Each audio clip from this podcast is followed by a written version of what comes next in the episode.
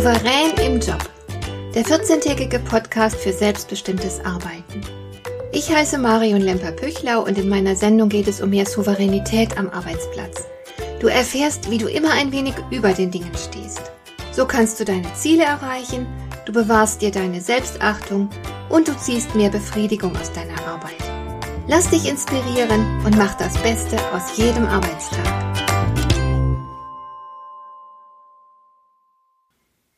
In der letzten Folge hatten wir uns angeschaut, warum viele von uns nicht einfach vorangehen, wenn sie eine bestimmte Veränderung, ein konkretes Ziel anstreben.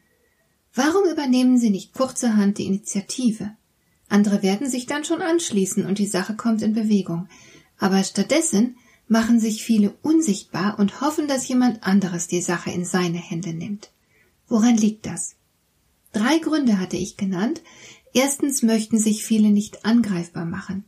Wer Profil zeigt, wird eben auch schnell mal in Frage gestellt und kritisiert. Zweitens denken viele, es stünde ihnen einfach nicht zu, mal so die Führung zu übernehmen. Sie halten sich nicht für ausreichend qualifiziert. Und drittens schließlich scheuen sich viele davor, sich noch mehr Verantwortung aufzubürden. Viele von uns sind ja ohnehin schon am Limit. In dieser Folge geht es jetzt darum, was du tatsächlich brauchst, um voranzugehen und die Führung zu übernehmen. Dazu hatte ich in der letzten Folge bereits einen sehr wichtigen Aspekt genannt. Du brauchst nämlich eine große innere Klarheit. Was genau willst du und warum? Wenn du das für dich geklärt hast, dann hast du mehr Power und kannst sehr zielgerichtet agieren, was dich fraglos effektiv macht und dann auch mit hoher Wahrscheinlichkeit gute Ergebnisse bringt. Aber du brauchst tatsächlich noch mehr, zum Beispiel ein gesundes Verhältnis zur Macht. In meinen Coachings staune ich immer wieder, wie oft bei meinen Kunden die Frage auftaucht, darf ich das? Sie gestatten sich oft nicht, auch nur den Mund aufzumachen, um beispielsweise etwas anzusprechen, das nicht in Ordnung ist. Solange sie keine offizielle Legitimation in Form einer entsprechenden Position haben, bleiben sie lieber still. Sie trauen sich einfach nicht eigenmächtig aktiv zu werden. Aber tatsächlich darf natürlich jeder auf Veränderungsbedarf hinweisen und sich der Sache handelnd in irgendeiner Form annehmen. Wir brauchen dringend Menschen, die bereit sind, die Initiative zu ergreifen und Verantwortung zu übernehmen. Es ist geradezu dein Geburtsrecht, das zu tun. Eigentlich sogar deine Pflicht. Ich denke hier an den überaus klugen Spruch des Diplomaten und Psychotherapeuten Karlfried Graf Dürkheim. Es steht der Mensch in einem doppelten Auftrag. Die Welt zu gestalten im Werk und zu reifen auf dem inneren Weg. Ich liebe diesen Spruch, denn er überzeugt mich ganz und gar. Die Welt zu gestalten im Werk. Das leuchtet mir ein, denn ich bin überzeugt, dass jeder von uns Verantwortung für das Ganze trägt. Also sollte jeder von uns mitdenken und mit anpacken. Und das Tolle ist ja, in dem Moment, in dem du dich handelnd einbringst, wirst du Erfahrungen machen, an denen du wachsen kannst. Und wenn du wächst, wenn du lernst und immer mehr Erfahrung besitzt, kannst du wiederum ganz andere Dinge in dieser Welt bewirken. Bringst du dich handelnd ein und gehst womöglich voran, profitieren also alle von deinem Engagement. Es ist, wie gesagt, sowohl dein Geburtsrecht als auch eine Pflicht. Leider können viele nicht selbstverständlich und vernünftig mit Macht umgehen. Die einen scheuen oder verdammen sie, die anderen missbrauchen sie als Egoprothese. Viele Menschen, die gezielt nach Macht greifen, tun das, um sich über andere zu erheben. Sie leiden an einem schwachen Selbstwertgefühl, das sie zur Überkompensation verleitet. Sie wollen gesehen und respektiert werden. Sie wollen sich über andere erheben, um sich nicht mehr so wertlos und unbedeutend fühlen zu müssen. Das Problem dabei ist, dass es ihnen bei ihrer Führungstätigkeit nie um die Sache geht. Es geht ihnen nur darum, mächtig zu sein und ihr schwaches Ego zu stützen.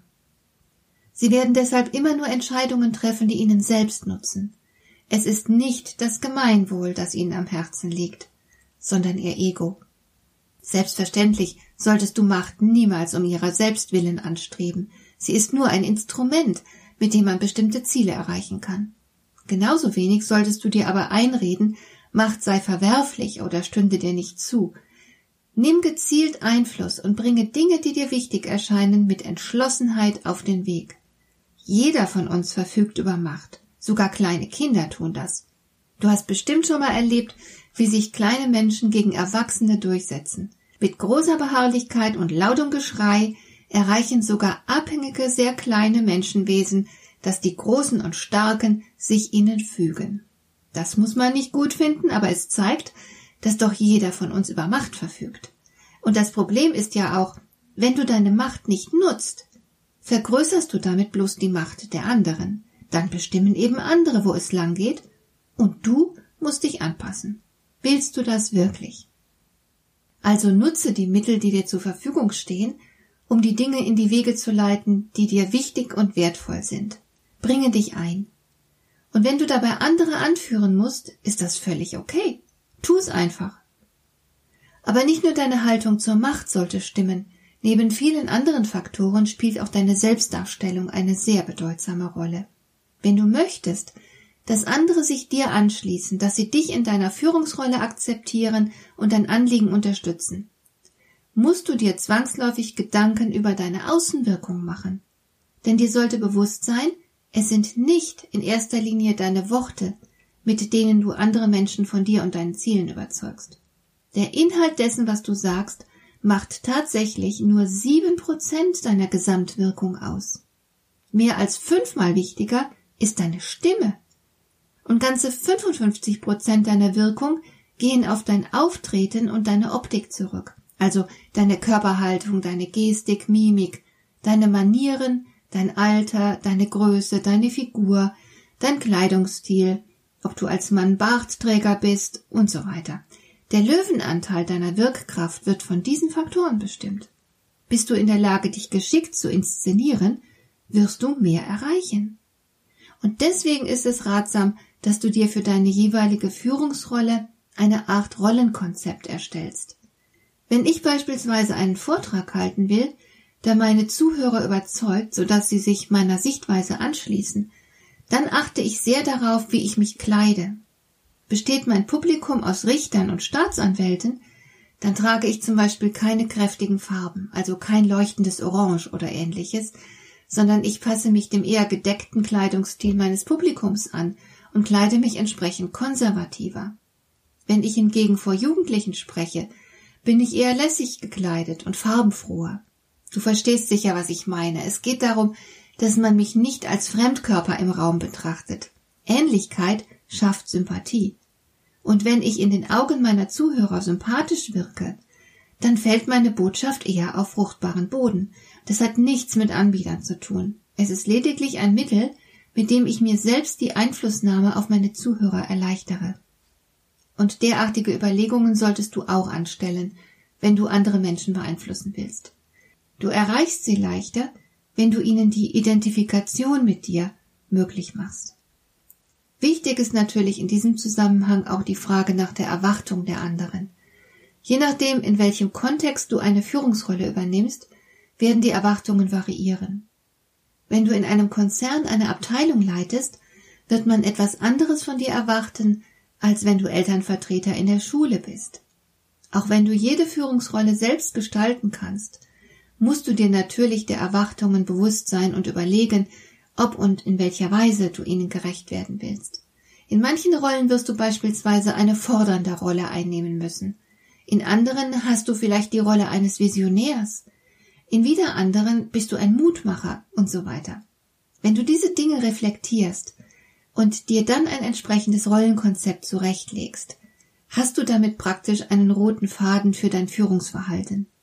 Er dient dir zur grundsätzlichen Orientierung, und auch wenn dann mal etwas Unvorhergesehenes passieren sollte, hast du eine Richtschnur, so dass du nicht so schnell zu verunsichern bist. Das macht die ganze Angelegenheit wesentlich entspannter. Und noch etwas möchte ich dir mitgeben.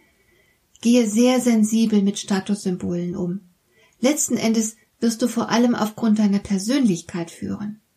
Wenn du keine natürliche Autorität besitzt, können dir auch die beeindruckendsten Statussymbole nicht weiterhelfen. Du kannst dir eine Rolex ums Handgelenk legen, Markenklamotten tragen, einen Luxuswagen fahren oder ähnliche Dinge präsentieren, die von deinem überlegenen Lebensstil zeugen. Sie alle ersetzen keine echte Autorität. Wenn du als Person nicht überzeugen kannst, überzeugst du auch nicht mit Statushebern. Im Gegenteil. Je krampfhafter du versuchst, deinen Status mit Äußerlichkeiten zu heben, desto weniger wird man dich respektieren. So überzeugst du nicht als Person. Es ist deine Körpersprache, die auf den ersten Blick bereits großen Eindruck macht, nicht der Luxus, mit dem du dich umgibst. Damit wirst du eher Neidgefühle wecken als Respekt gewinnen. Deine Überzeugungskraft hingegen, deine eigene Begeisterung und Entschlossenheit, dein Blick in die Augen der anderen, deine Integrität, dein Wohlwollen und so weiter, die können mehr bewirken als ein ganzer Fuhrpark an Luxuskarossen. Menschen folgen Menschen, nicht Statussymbolen. Wenn du als Persönlichkeit überzeugen kannst, dann kannst du auch führen, egal wie der Stand deines Bankkontos aussieht. Was du noch alles brauchen kannst, um entspannt in die Führungsrolle zu gehen, das erfährst du in meinem neuen Buch Entspannt führen lernen. Hat dir der heutige Impuls gefallen? Dann kannst du jetzt zwei Dinge tun. Du kannst mir eine Nachricht schicken mit einer Frage, zu der du gerne hier im Podcast eine Antwort hättest. Du erreichst mich unter info at lemper-püchlau.de. Und du kannst eine Bewertung bei iTunes abgeben, damit diese Sendung für andere Interessierte sichtbarer wird. Schön, dass du mir zugehört hast. Bis zum nächsten Mal eine gute Zeit für dich.